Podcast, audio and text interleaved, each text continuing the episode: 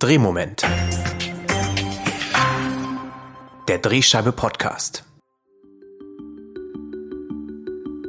In der Drehscheibe, dem Lokaljournalismus-Magazin, finden wir die Geschichten, die oft übersehen wurden. In kleinen Städten und Gemeinden, wo die Menschen leben und träumen. Die Drehscheibe dreht sich langsam, um uns das Leben der Gemeinschaft zu zeigen.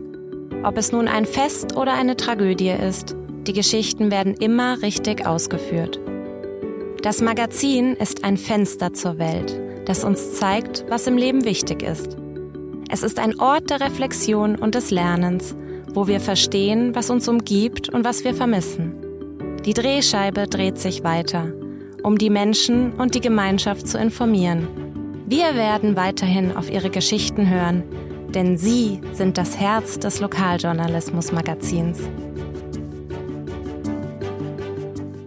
Na, was glauben Sie? Von wem stammt wohl dieses Gedicht, das die Drehscheibe in so blumigen Worten beschreibt?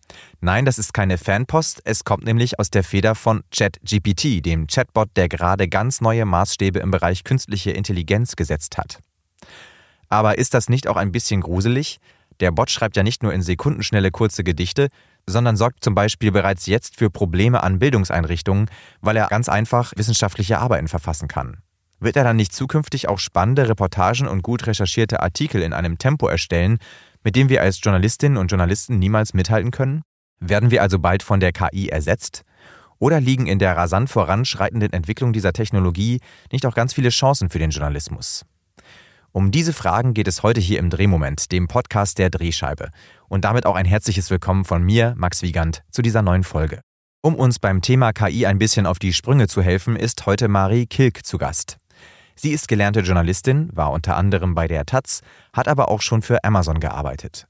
Mittlerweile ist sie Innovationsmanagerin bei der Deutschen Welle und hat damit nach eigener Aussage ihren Traumjob an der Schnittstelle von Produktmanagement und Journalismus gefunden. Und KI und Bots, das sind genau ihre Themen. Hallo Marie, ganz herzlich willkommen. Hi, ich freue mich. Ja, Marie, es kann einem ja schon so ein bisschen mulmig werden, wenn man sieht, äh, was ähm, ChatGPT so kann. Da gab es bislang die Version 3, jetzt ist sogar gerade die Version 4 erschienen, die nochmal viel mehr äh, können soll. Ähm, mal so gefragt, jetzt aus journalistischer Perspektive, wie viel von den Texten, die wir in Zeitungen lesen, könnte ChatGPT derzeit eigentlich schon genau so schreiben? Wie viel kann ich nicht sagen. Aber was ich ganz witzig finde, ist, dass es irgendwie genau die Texte sind, von denen ich vor ein paar Jahren noch gesagt hätte, das dauert am längsten. Gerade die Sachen, die kreativ sind, wo es irgendwie nicht um aktuelle Fakten geht oder um Ereignisse, die gerade passiert sind, sondern sowas wie Kommentare, Kolumnen, Meinungstexte, Essays. Da, glaube ich, könnte ChatGPT teilweise schon mithalten. Vielleicht kannst du ja auch ganz grundsätzlich nochmal erklären, was eigentlich künstliche Intelligenz ist und wie man das vielleicht auch abgrenzt zu Automatisierung.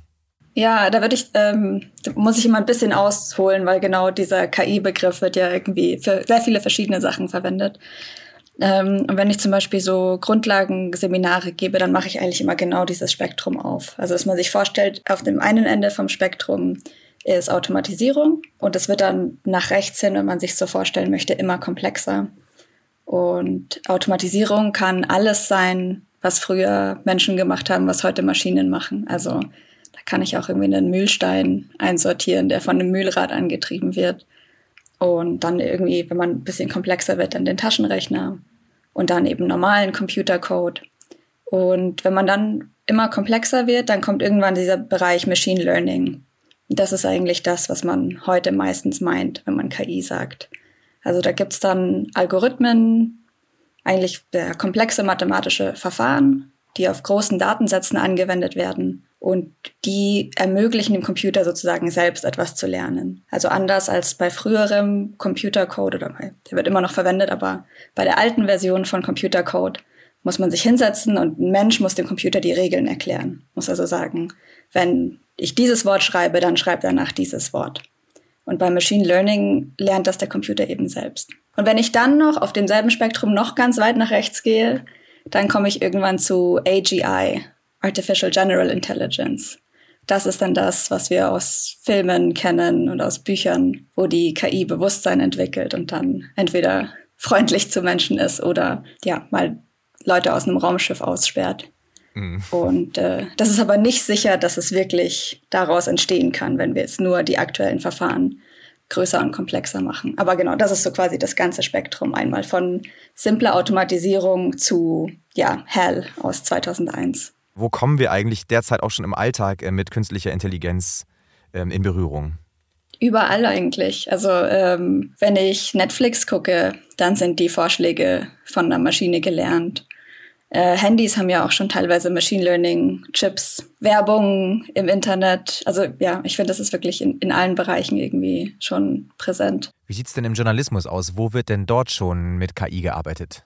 Auch auf diesem Spektrum gibt es ja schon lange Automatisierung im Journalismus. So die einfachere Automatisierung, die es schon seit vielen Jahren gibt, ist zum Beispiel in der Börsenberichterstattung. Äh, Sport ist noch so ein Beispiel oder Wahlen. Da kann man natürlich, wenn man strukturierte Daten hat, und dann aber viele verschiedene Texte für unterschiedliches Publikum generieren will, kann man schon lange Tools einsetzen, die das möglich machen. Also, dass ich zum Beispiel einen Text habe, der mir dann erklärt, was die Wahlergebnisse in genau meinem Wahlkreis sind. Und der speist sich aus einer Datenbank und ist aber dann automatisch geschrieben. Und ich brauche nicht einen Mensch, der einen Text für jeden Wahlkreis schreibt. Das gibt's schon lange. Es gibt natürlich viele Tools, die JournalistInnen schon verwenden. Also ich weiß nicht, wie du Interviews transkribierst, ob du da auch Technik für verwendest.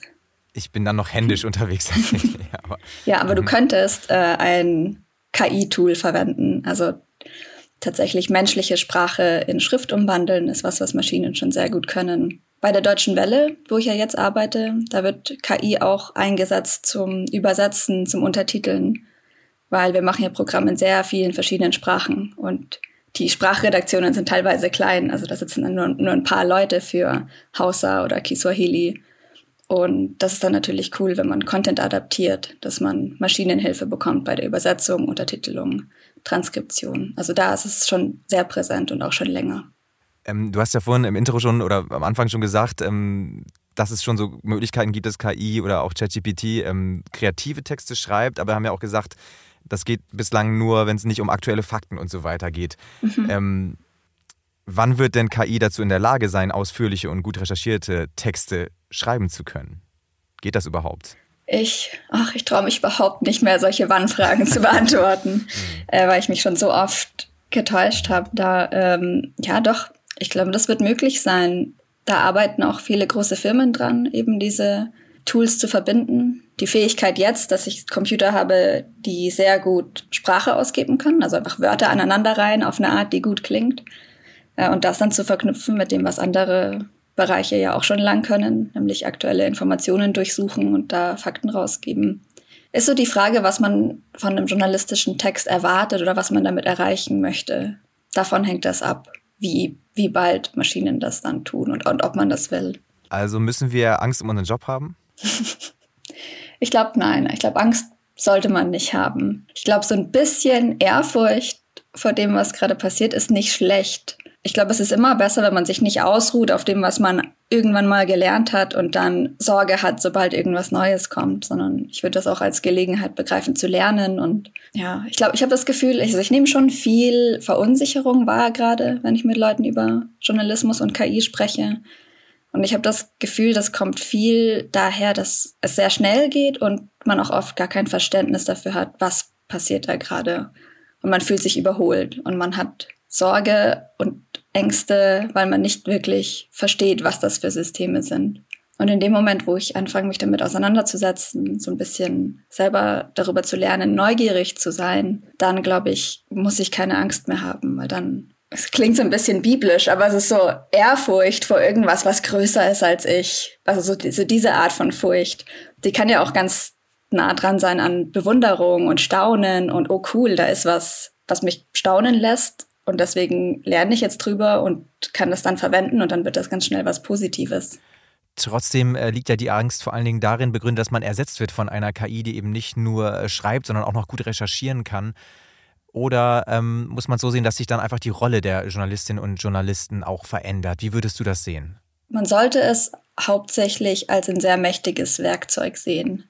Ich glaube auch nicht, dass diese Werkzeuge alles ersetzen werden, was du als Journalist heute machst. Also die Bedenken sind nachvollziehbar, dass das Jobs verändern wird. Und ich will auch gar nicht sagen, dass nicht irgendwelche Arbeitsplätze dadurch verloren gehen oder dass sich Arbeitsplätze dadurch verändern.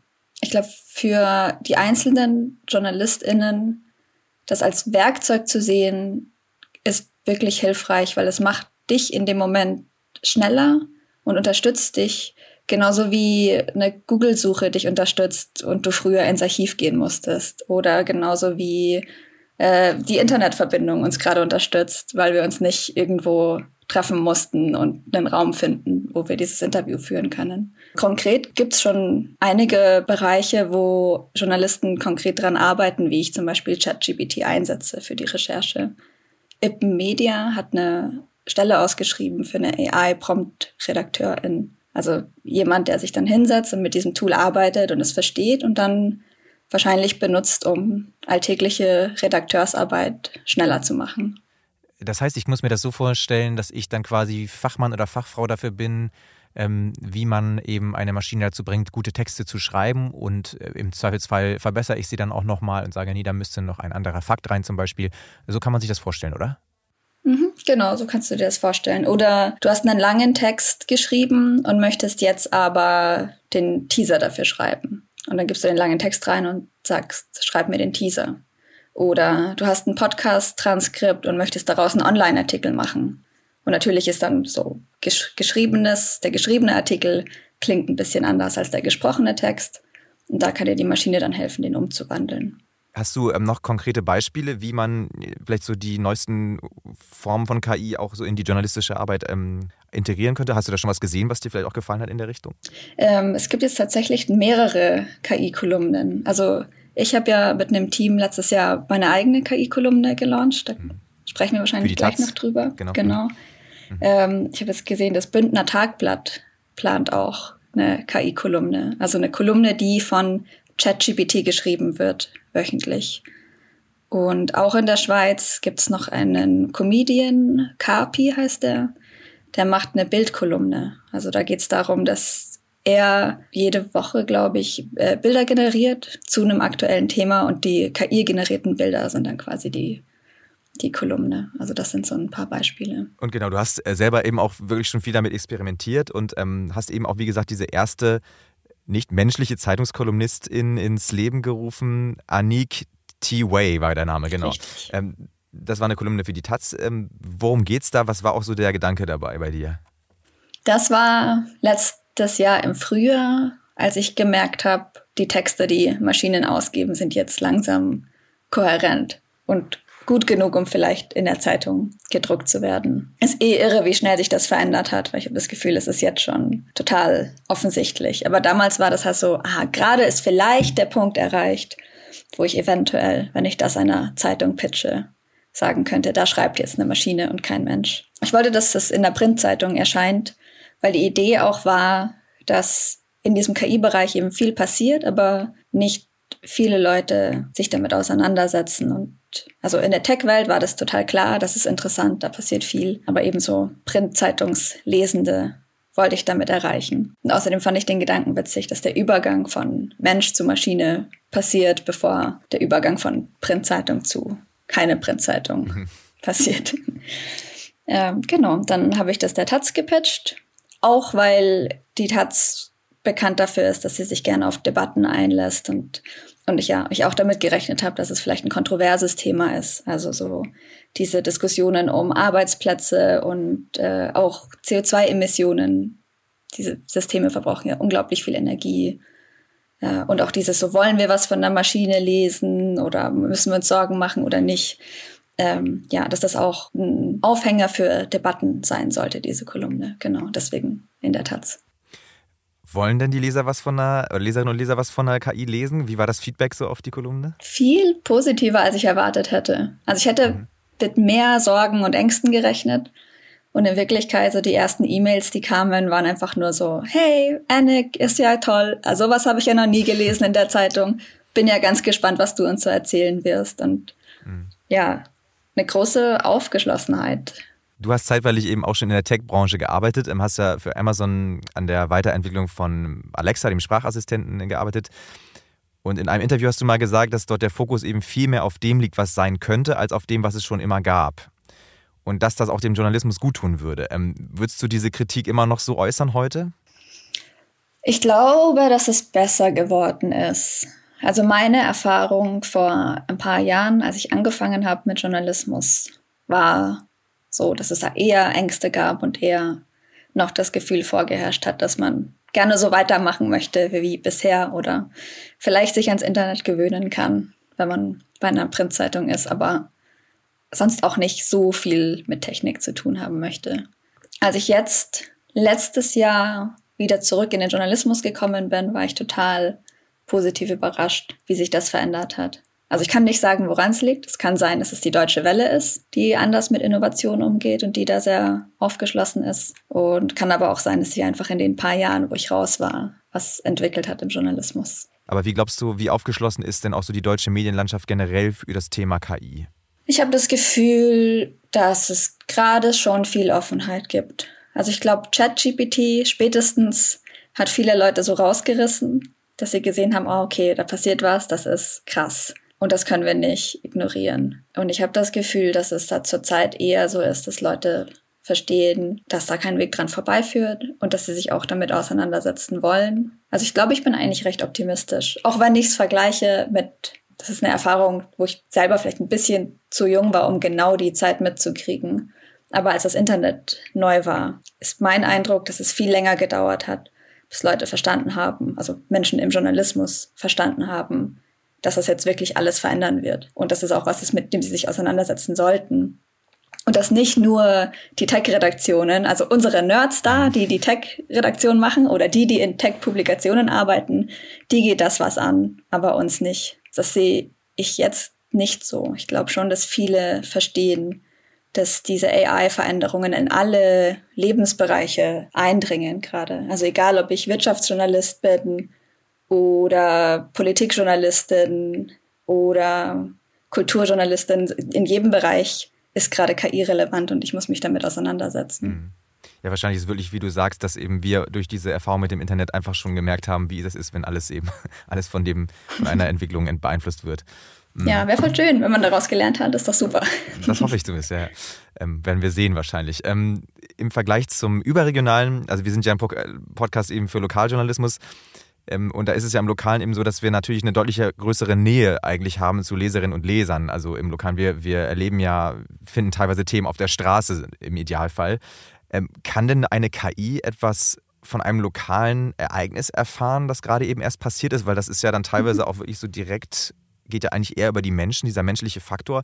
Ist das irgendwie denkbar, dass eine KI sowas kann in Zukunft? Denkbar, ja. Also ich meine, also wenn ich will, natürlich kann ich mir einen Roboter vorstellen und es ist auch technisch möglich, den zu bauen, den ich dann losschicke und der fährt auf die Eröffnung vom neuen Gemeindehaus oder aufs Feuerwehrfest und der braucht dann Sensoren, um hören zu können und sehen zu können und unterhält sich mit den Leuten und dieses Bild kann man erzeugen, dass das ein Roboter machen kann. Aber ich glaube nicht, dass das total wahrscheinlich ist, dass das bald gemacht wird, weil da sind die Kosten noch hoch und also es gibt ja auch keinen Grund, warum. Gerade wenn ich an Lokaljournalismus denke, dann finde ich, man sollte sich ja fragen, was kriegen denn die Lesenden davon oder die Rezipienten, egal welches Medium. Die Geschichten, die da gemacht werden, es gibt ja einen Grund und da gibt es einen, einen Mensch, der entscheidet, warum ist dieses Thema relevant und was daran interessiert meine Leserschaft und wie kann ich das vermitteln und was sind meine Gefühle als Mensch dazu oder auch was sind meine Fragen als Mensch dazu, die ich jetzt recherchieren muss und mit wem muss ich jetzt sprechen aus der Politik oder aus den Bereichen, über die ich schreibe. Und ich glaube, das ist tatsächlich allgemein im Journalismus, auch nicht nur im lokalen. Das ist ein Bereich, wo Menschen relevant bleiben werden, diese Entscheidungen zu treffen. Weil am Ende geht es in meinen Texten ja darum, was finde ich als Mensch interessant? Also was finden wir Menschen gerade interessant an Fragen? Was müssen wir für uns beantworten? Und wenn bei der Beantwortung dann eine Maschine hilft, bei der Recherche zum Beispiel, finde ich das cool. Dann kann ich vielleicht mehr Fragen in mehr Tiefe beantworten. Aber so die Entscheidung, was gemacht wird, das, äh, es geht ja um uns Menschen, zumindest solange Menschen das lesen. Also bleibt der menschliche Faktor durchaus noch wichtig, genau. Ähm, eine andere Sache ist ja, dass ähm, wenn man jetzt ChatGPT benutzt, dann steht ja auch im Disclaimer, beziehungsweise das merkt man auch, wenn man es dann benutzt, ähm, dass da eben noch einige faktische Fehler dann auch passieren. Teilweise habe ich schon gelesen, dass äh, der Bot sich da manchmal auch Sachen ausgedacht hat äh, bei, bei so Antworten. Steigt da durch KI vielleicht auch die Gefahr von Fake News? Sicher. Also nicht unbedingt, weil ich es falsch anwende, weil da würde ich hoffen, dass Menschen, die diese Tools verwenden, einfach lernen, die dieselbe journalistische Sorgfalt an den Tag zu legen, wie auch bei der restlichen Recherche. Ich schreibe ja auch nicht einfach ab, was ich bei Google finde, sondern ich versuche eine zweite Quelle zu finden. Ich bin bei jeder Quelle skeptisch. Mich, mich kann ja auch Interviewpartner anschwindeln. Aber wo die Fake News Gefahr schreibt, ist, glaube ich, weil man einfach sehr viel schneller, viel mehr Content erzeugen kann, der trotzdem gut klingt. Es ist schon eine Entwicklung, die in den letzten Jahren nicht komplett neu ist, weil wir hatten ja schon Content-Farmen, wo teilweise Menschen saßen, die Fake News-Artikel geschrieben haben oder wo auch sowohl Bots als auch Trolle, also Menschen, die im Internet versuchen, die Meinung zu beeinflussen, wo die alle versucht haben, Einfluss auf Diskurse zu nehmen. Aber durch die Fortschritte in der KI steigt das natürlich nochmal enorm. Ich glaube schon, dass Medienkompetenz an sich super wichtig geworden ist, schon durch das Internet und jetzt durch die Beschleunigung durch KI nochmal viel, viel wichtiger wird. Weil ja, wenn ich Fake News erzeugen will und wenn ich das Internet voll spammen will mit meinen Botschaften, egal ob die wahr sind oder nicht, dann habe ich jetzt sehr mächtige Tools, die mir dabei helfen können. Na, vielleicht liegt da ja auch dann nochmal ein Vorteil im Lokalen, weil da Fehler auch vielleicht nochmal schneller auffallen, wenn man sie vor Ort äh, direkt auch äh, nachprüfen kann. Mhm. Könnte man Stimmt, vielleicht ja. auch so sagen. Ja. Naja, dann äh, sind wir schon am Ende angekommen. Ich bedanke mich vielmals für dieses sehr interessante Gespräch. Äh, hat mir auch nochmal selber ein besseres Bild gegeben von der ganzen Situation. Jetzt hätte ich am Ende natürlich nochmal eine Frage für einen Freund, würde ich mal sagen. Mhm. Können KIs bald auch Podcasts moderieren? Tut mir leid, aber ja. Wenn sie können. Na gut. Ja, ähm, synthetische Stimmen kommen. Mhm. Ähm, ich glaube auch da, also du als Mensch bringst ja was mit, was andere Menschen speziell von dir wollen. Du lässt dich ja auch nicht abschrecken von den anderen acht Milliarden Menschen, die auch theoretisch Podcasts moderieren könnten. Mhm. Ähm, also ich glaube, wenn, wenn Konkurrenz wirklich unsere Sorge wäre, dann hätten wir ja schon längst verzweifeln müssen, weil es einfach sehr viele Menschen auf der Welt gibt, mhm. die theoretisch unsere Konkurrenten und Konkurrentinnen sein können. Du hast schon trotzdem noch deinen Unique Selling Point, der, der deinen Podcast rechtfertigt und wo man keine Maschine braucht. Das äh, freut mich zu hören. Na dann, vielen, vielen Dank. Äh, ich wünsche dir noch alles Gute und ähm, vielen Dank für das Gespräch. Danke dir für die Einladung. Hat Spaß gemacht. In der kommenden Ausgabe der Drehscheibe geht es um ein vielleicht nicht ganz so spektakuläres Thema wie KI, aber es ist trotzdem nicht minder wichtig im Lokalen. Es geht nämlich um das Thema Müll und wie Lokalzeitungen darüber berichten. Zum Beispiel stellen wir einen Podcast der Leipziger Volkszeitung vor. Darin haben die Kolleginnen und Kollegen einen Stadtreiniger für eine Episode begleitet. Ein anderes Beispiel kommt etwa von der DWZ. Äh, dort wurde ein Überblick darüber geschaffen, wie viel Müll in der Region produziert wird. Im Magazinteil haben wir einen Schwerpunkt zum Thema Leserbindung. Wir zeigen nämlich, wie drei Thüringer Zeitungen eine Heimatumfrage gemacht haben. Und auch ChatGPT wird zum Thema. Hinten in der Ideenbörse finden Sie eine Umsetzung des Hamburger Abendblatts, die das Thema KI an Schulen aufgegriffen hat und welche Probleme das mit sich bringt. Also schauen Sie mal rein in die neue Ausgabe. Ansonsten bedanke ich mich fürs Zuhören, bleiben Sie lokal und bis zum nächsten Mal im Drehmoment.